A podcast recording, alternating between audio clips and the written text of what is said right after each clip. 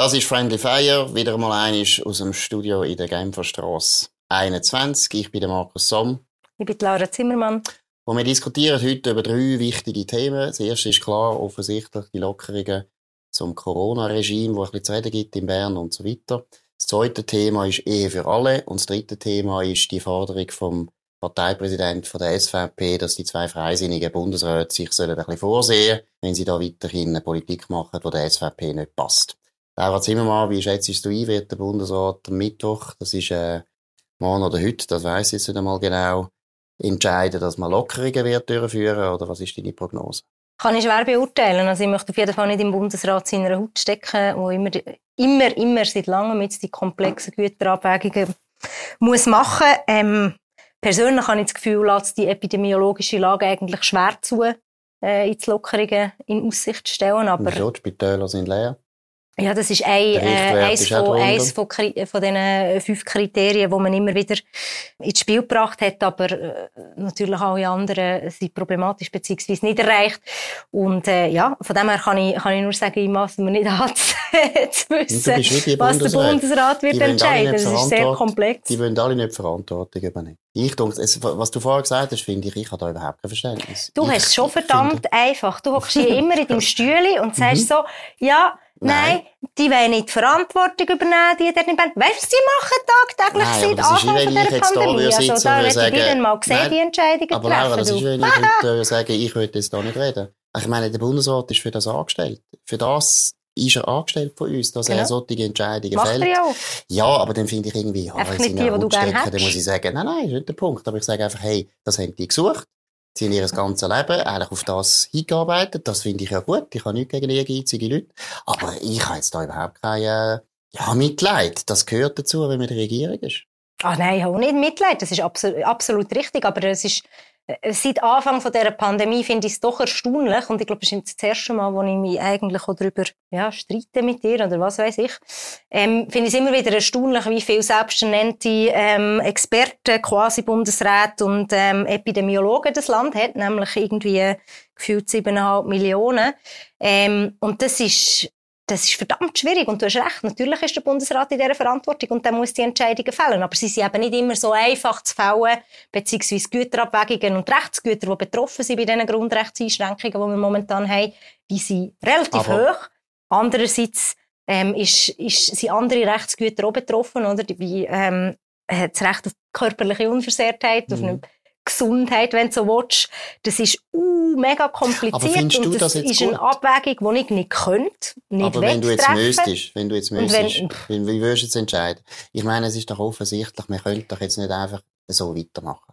Ja, das hätten alle gerne, Markus. Also Corona, Corona müde sind wir, glaube ich, alle. Das ist mir völlig klar. Mhm. Ich würde auch gerne wieder ins Restaurant essen. Ich würde auch gerne wieder ähm, nicht mehr im Homeoffice daheim sein. Ich glaube, das geht auch nicht gleich. Kein Thema. Nur mit deiner Haltung hast du halt irgendwie, implizierst du so ein bisschen, dass man echt zurück zu einer Normalität könnte, wenn nur der Bundesrat so würde entscheiden, wie du es gerne hättest. Nein, das würde ich ähm, jetzt nicht sagen. Was man nicht kann. Und du, du hast eine epidemiologische Lage, die so klar ist, Nein, wo, ist ähm, doch, natürlich Nein, ist, ist klar. klar. Du bist einfach ein bisschen skeptisch mit der Wissenschaft und bewegst dich dort in Ecken, wo Nein, du das Gefühl hast, holst du noch ein paar Leser Ich bin ja selber, ich bin ja selber Aber, äh, Wissenschaftler, das ist das Problem.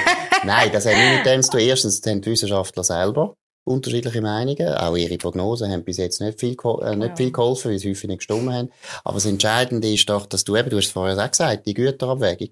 Und zu dieser ja. Güterabwägung gehört, gehören Kosten, die psychischen Kosten, ja. die sozialen Kosten, die kulturellen Kosten und was du gewünscht.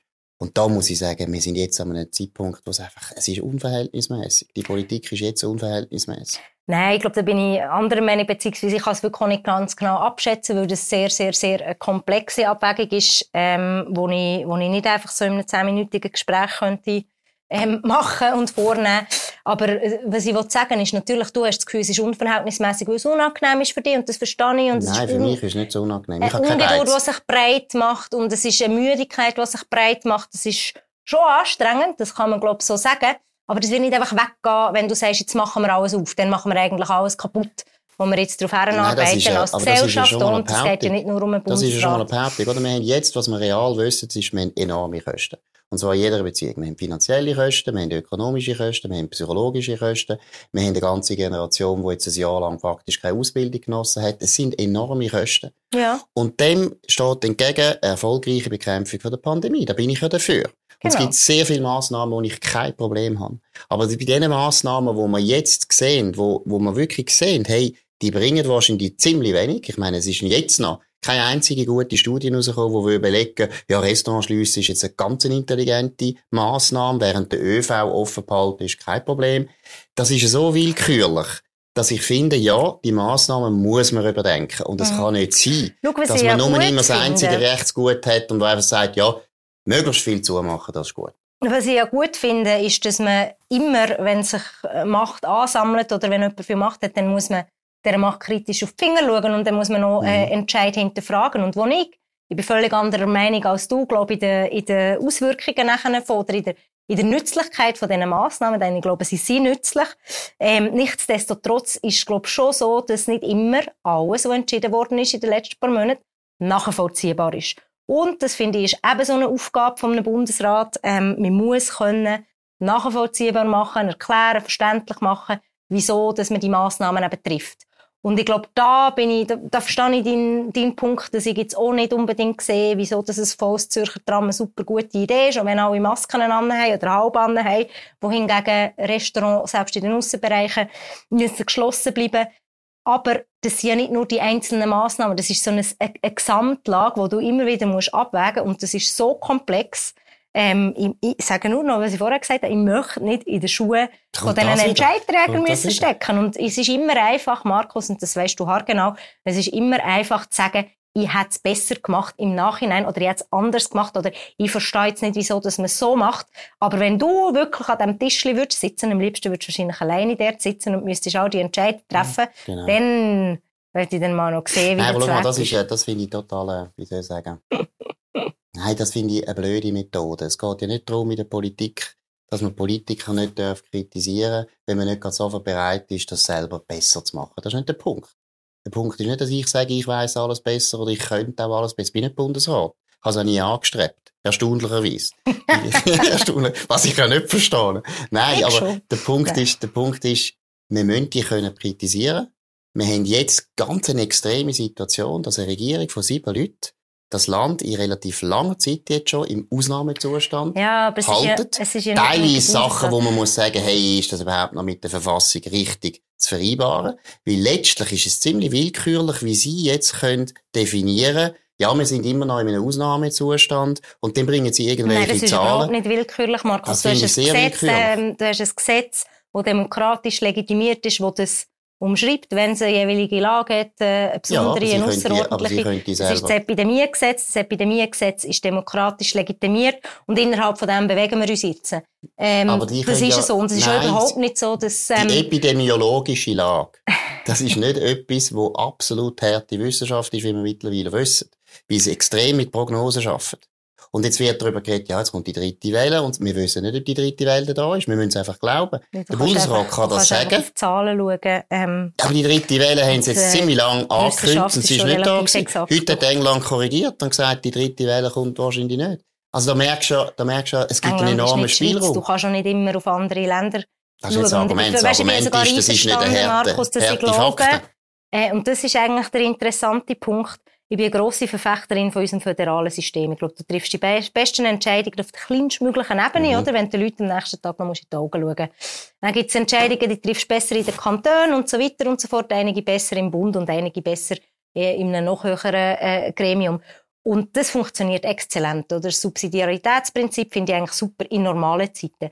Ich selber persönlich bin mir nicht ganz so sicher, ob unser System so krisenresistent ist, ähm, wie man das jetzt in dieser Krise sieht. Ich meine, das ist schon noch eigentlich interessant, wie viele separate Lösungen wir jetzt je Kanton haben. Das, ist doch, das finde ich gut.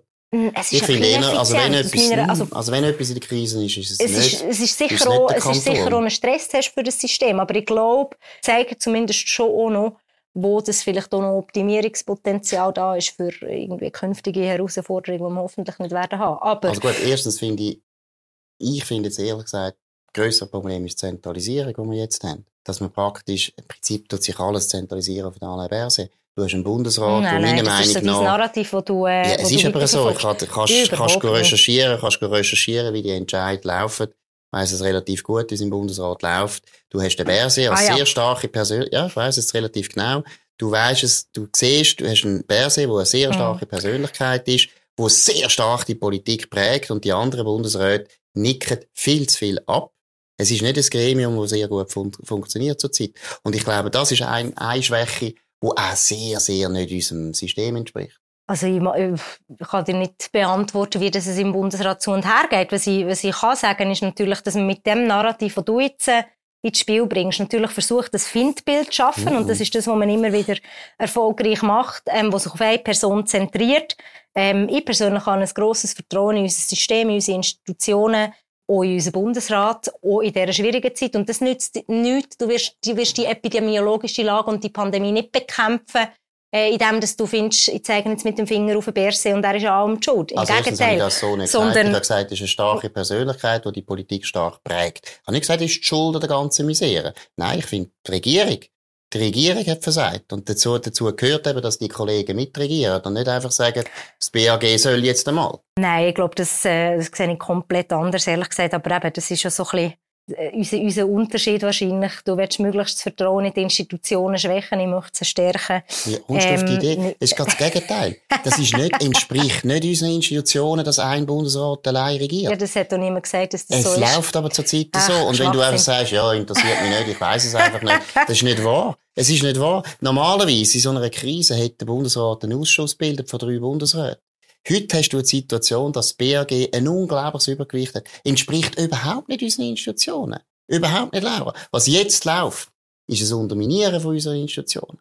Nein, da bin ich völlig nicht einverstanden. Schau, ich glaube einfach, äh, ja, du, du spielst natürlich mit, dem, mit, dem, mit einer Ungeduld, mit einer Unmut in der Bevölkerung, die ich völlig kann nachvollziehen kann. Äh, nichtsdestotrotz, mit dem trägst du natürlich auch dazu bei, schlussendlich braucht es alle, um die Pandemie zu be besiegen. Und wenn du einfach findest, ja gut, wir würden gerne alles anders machen, beziehungsweise, eben, wie ich vorher gesagt habe, mit dem Finger auf, auf, eine, auf einen Schuldigen zeigen, ähm, damit sich der Unmut kann entladen kann, das wird nichts nützen bei einer Pandemie. Die Pandemie musst du bekämpfen, indem du dir die wirksamen Massnahmen haltest. Und es ist leider nun mal so, dass das beleidigt ist, was wirkt und was nicht. Und das ist immer ein Ausgleich, wo ich noch einmal auf das zurückkomme, wo du musst finden, wo uh, extrem schwierig ist zum machen, weil du noch ganz viele andere Interessen und Kosten im Spiel hast, wo ich völlig einverstanden bin mit dir. Aber dass irgendwo einen Ausgleich musst finden, das musst du doch auch zugeben. Also du kannst doch nicht einfach finden, ja, Ja, deshalb äh, jetzt, jetzt alles wir ja. Deshalb ähm, diskutieren wir und ja. dann, äh, Hauptsache, mir geht's nachher wieder gut. Nein, aber jetzt musst du sicher die Restaurants könntest schon lange auftun. Du könntest, du könntest auch schauen, dass es Homeoffice-Pflicht, das ist meiner Meinung nach schon lange nicht mehr nötig.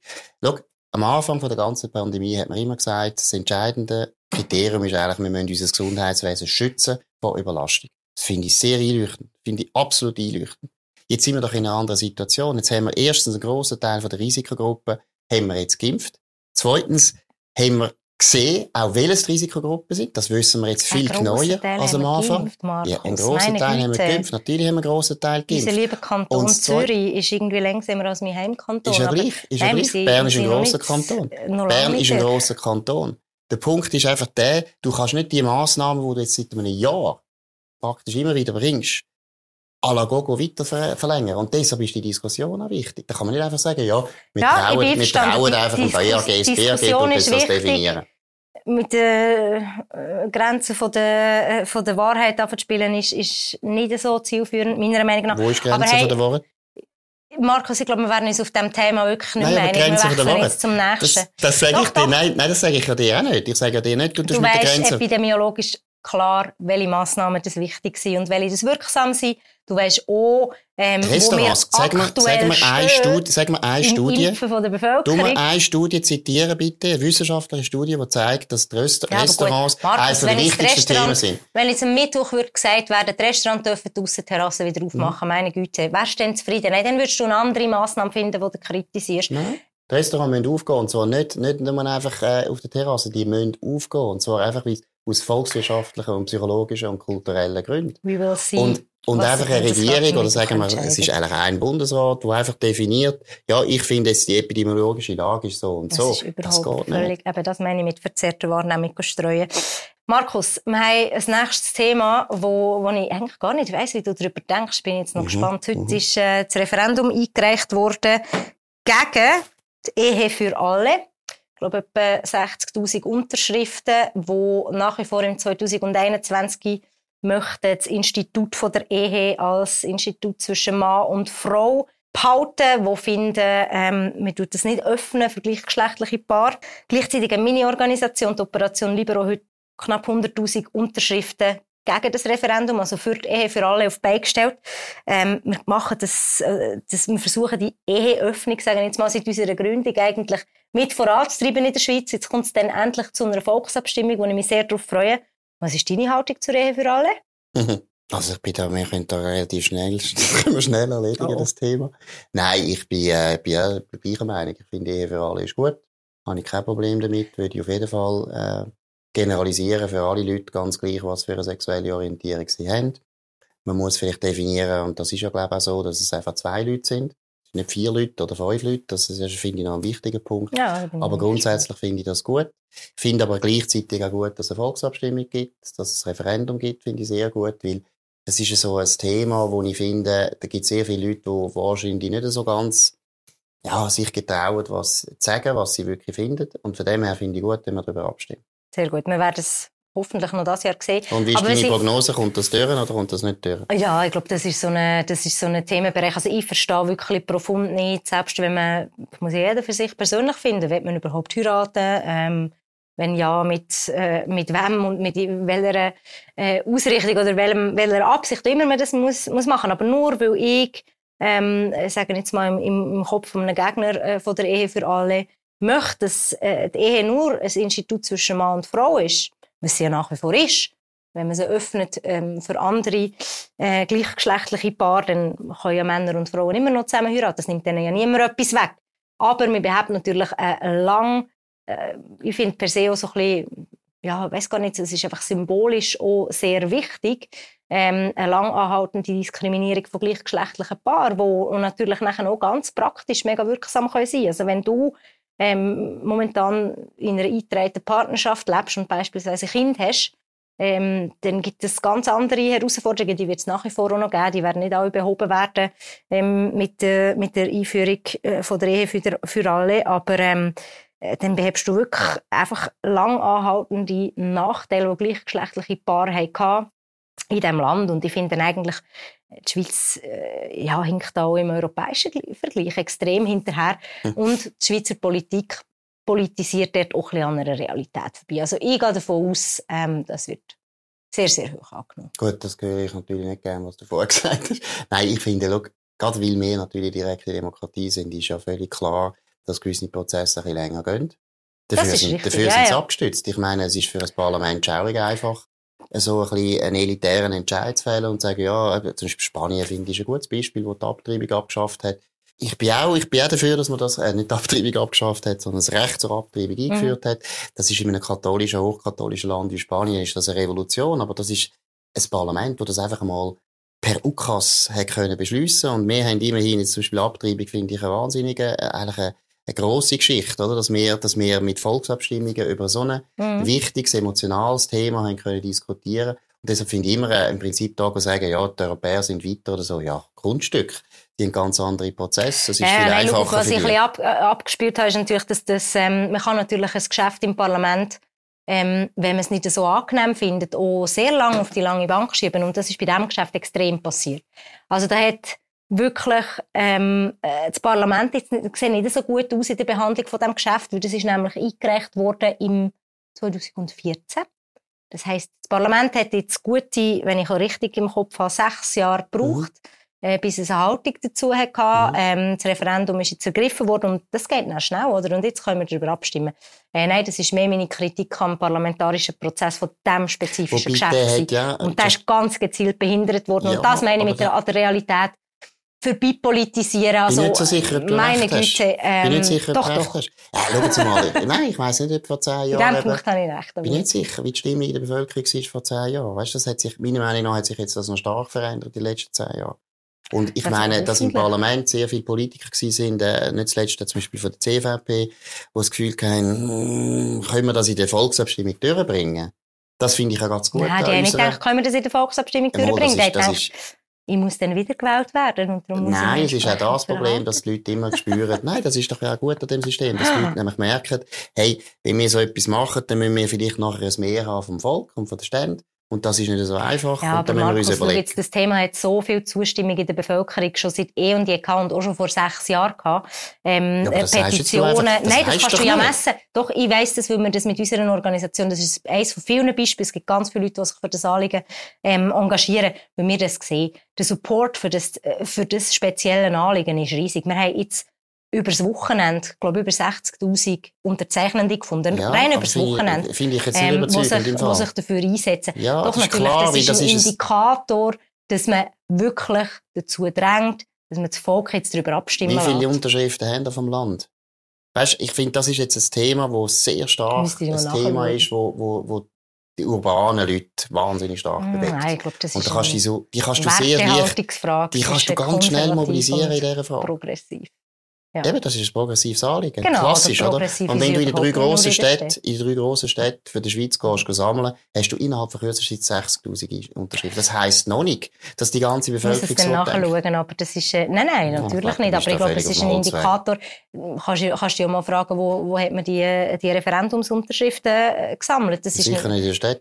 das, ist, oder? also, das weisst du ja nicht, ich weiss es auch nicht, aber ja, mal, das können wir schlussendlich, herausfinden. äh, Das können schlussendlich wir fragen. glaube ich, riesengroßen Support von den unterschiedlichsten Kreisen. Also jetzt, du bist ja auch nicht, du bist nicht dagegen, Markus, dann kommt's gut. Weißt Du, ich so- wohne nicht auf dem Land. Bin ja nicht, äh, bin, Nein, ich bin durchaus urban, oder? Nein, jetzt ganz ehrlich, Laura, da täuschst du jetzt total. Ich finde, das ist ein Thema, das sehr stark kann könnte polarisieren zwischen Stadt und Land. Ich glaube, und auch zwischen oben und Du unten. bist doch Historiker. Ich glaube, es ist eher ein, äh, äh, religiöser Graben, der sich abzeichnet. Der Aber ist aber auch ein Stadt-Land gerade. ja, zum Teil, aber nicht Ja, nur, sondern es ist vor allem ein konfessioneller. Und, und dort merkst du jetzt so, selbst Kille hat es zum Teil gecheckt, oder? Und, äh, Mhm. Also ja, Kiel checkt also Teil, nicht mehr. Nein, nein, Kiel finde ich, äh, als sich wäre ich da ein bisschen gesagt. vereinzelt, ja, das ist, also, ist sehr spannend zu beobachten, wie der denkt, dort ist der Wandel spannend zu beobachten. Aber sagen wir mal etwas. Grundsätzliches. Ist, ich meine, man könnte anders argumentieren und sagen, wieso soll eigentlich der Staat die Ehe noch garantieren? Man Ja. könnte ja sagen, Da bin wir, ich völlig bei wir dir. privatisieren das wieder. Nein, man schafft Früher war es privat, gewesen, oder? Früher hat das also, Institut. Ja. ja, nein, eben, da bist du dafür. Ich finde es einen interessanten Gedankengang, aber das ist, du hast jetzt eigentlich die Antwort wie schon vorweggenommen, oder? Was, was würde passieren, wenn du würdest sagen, komm, das ist eigentlich Sache der privaten Institut von der Ehe, schaffen wir ab, dann müsstest du wahrscheinlich irgendeine Form von Vertrag für Leute, die zu zweit, ob Mann und Frau oder Frau und Frau oder Mann und Mann zusammenleben, müsstest du irgendwie haben, so irgendetwas packt, ähm, mässig wie in Frankreich. Ähm, Irgendetwas musst du wahrscheinlich haben, ob das Ehe muss sein oder nicht. Ich finde es einen interessanten Gedankengang, äh, das Institut von der Ehe abzuschaffen. Das habe ich zwar nicht gemeint, dass man es abschafft, nicht, sondern privatisieren. Ja, aber eben, was würde passieren, wenn du es privatisieren würdest? Es würde zurück wahrscheinlich relativ schnell in kirchliche Kreise Mhm. gehen. Dort bin ich als liberale Änder so ein bisschen kritisch eingestellt, ob das wirklich sehr, noch gut. sehr eine gute Idee ist, wenn wir das einfach wieder den Kirchen vorbehalten. Nein, ich fände das ehrlich gesagt ein Bist du grundsätzlich gegen Kiel? Überhaupt nicht. Ich bin sogar noch Bist noch Mitglied, zahlst du noch Steuern? mit Zahlen und Steuern. Na gut, das ist ein Fehler. Nach der Konzernverantwortungsinitiative sollte man nie mehr Steuern zahlen für Kiel. Gut, Ja, ja. kommen wir zum letzten Thema. Äh, der Parteipräsident von der SVP hat die Freisinnigen Bundesräte hart kritisiert. Er hat gesagt, ja, müssen sich schon ein bisschen überlegen, ob sie dann vielleicht wiedergewählt werden von der SVP, wenn sie die Corona-Politik Mhm. da weiterführen. Der erste Eindruck von dir?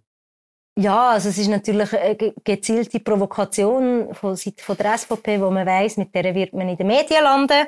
Also für mich ist es aber, ja, wie soll ich sagen, so ein bisschen Ideen und äh, einfallslos, wenn ich das so darf sagen. Also das ist nichts Neues von der SVP. Das hat man bei äh, Bundesrichtern schon gemacht, die einem unangenehm waren. Notabene bei Bundesrichtern aus der ähm, eigenen Partei, so ein bisschen mit Drohgebärden zu kommen.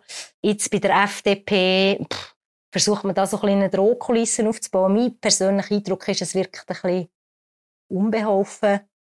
So ein bisschen der Versuch von Also ich einer finde, ehemals starken Partei da, also sie sind immer noch sehr stark, notabene, aber äh, da so ein bisschen mit den alten Methoden zu kommen, aber ähm, also ich das glaube, die drucken, die drucken sehr genau das aus, was sehr viele Bürgerliche empfinden.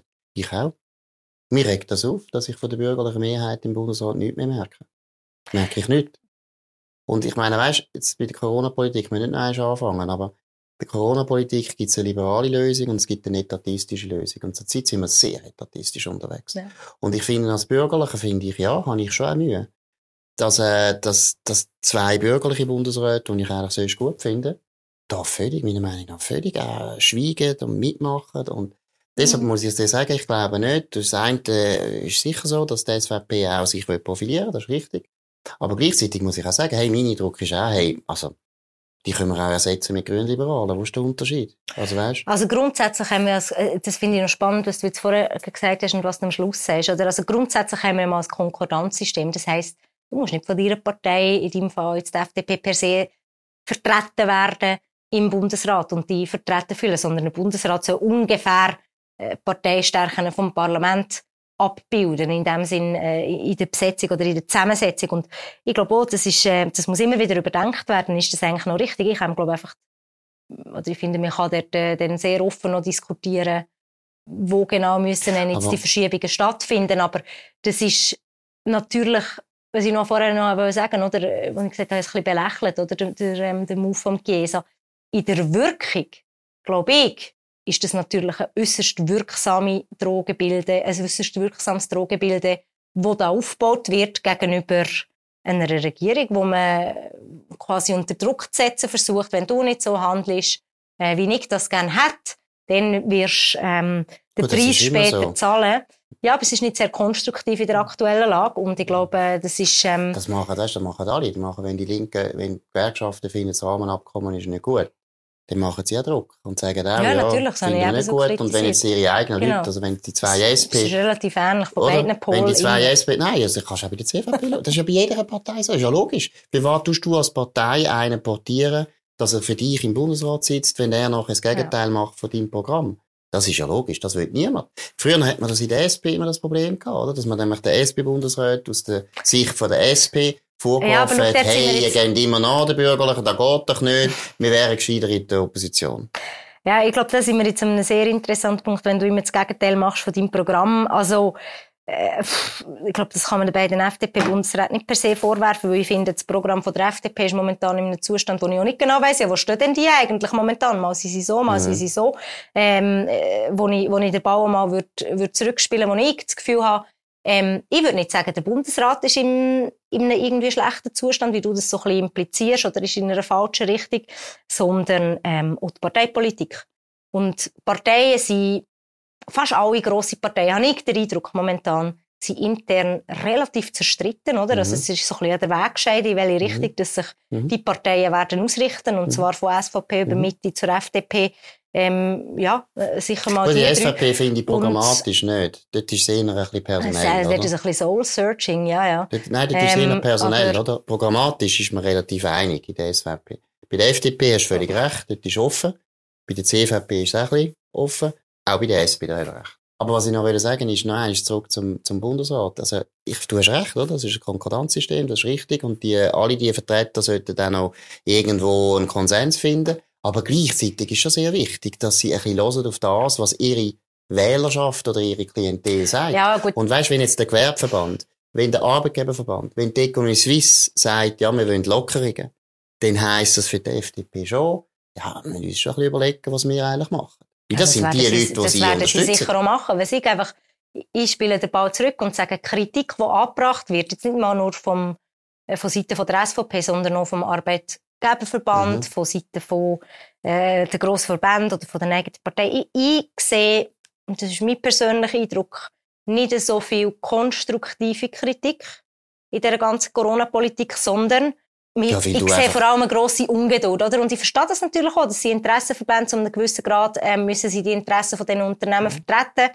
Aber schau, noch einmal kommen zum Anfang. Die Pandemie wirst du so nicht überwinden, sondern du musst ja irgendwie versuchen, einen Ausgleich zwischen den betroffenen Unternehmerinnen und Unternehmern, ähm, wo notabene einige extrem unverhältnismäßig äh, von der Pandemie betroffen sind. Ich bin völlig einverstanden, auszugleichen, indem du es gleichzeitig schaffst, die Pandemie einigermaßen unter Kontrolle zu bekommen. Und das ist, es ist einfach zu kurz gegriffen, einfach zu kommen und zu sagen, jetzt Lockerungen, alles, sofort.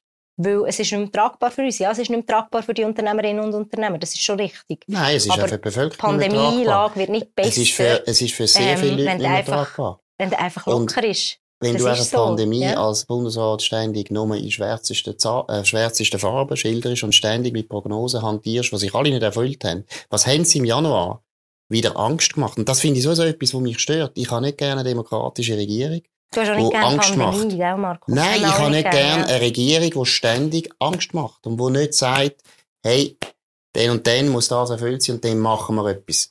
Sondern, nein, nein, jetzt kommt noch die dritte Welle, dann kommt die vierte Ja. Welle, dann Schau, kommt die glaub, fünfte Welle, die sechste Welle, siebte Welle, achte Welle.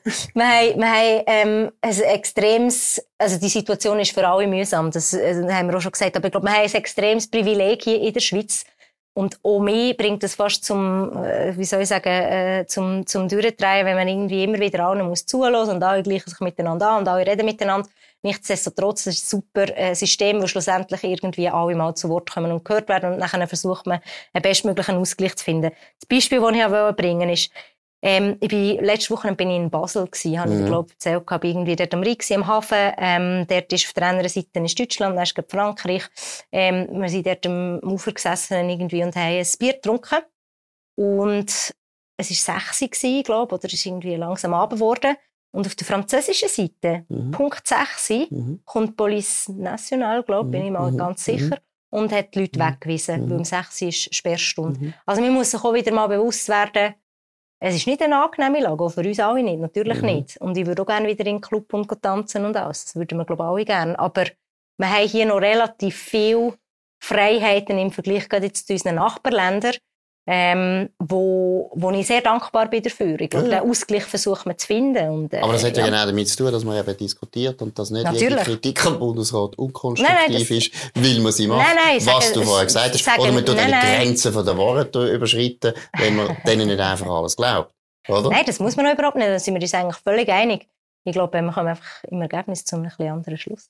Aber Diskussion ist wichtig. Dann machen wir das ja auch. Also gut, in dem Fall danke vielmals für die Aufmerksamkeit. Das ist wieder vorbei. Friendly Fire. Ihr könnt Friendly Fire überall hören, auf Spotify, Apple und so weiter, auf allen Kanälen. Ihr müsst es natürlich jeden Tag hören und alles auswendig lernen. Das ist die Idee. Wir sehen uns wieder in zwei Wochen. Merci vielmals. Danke.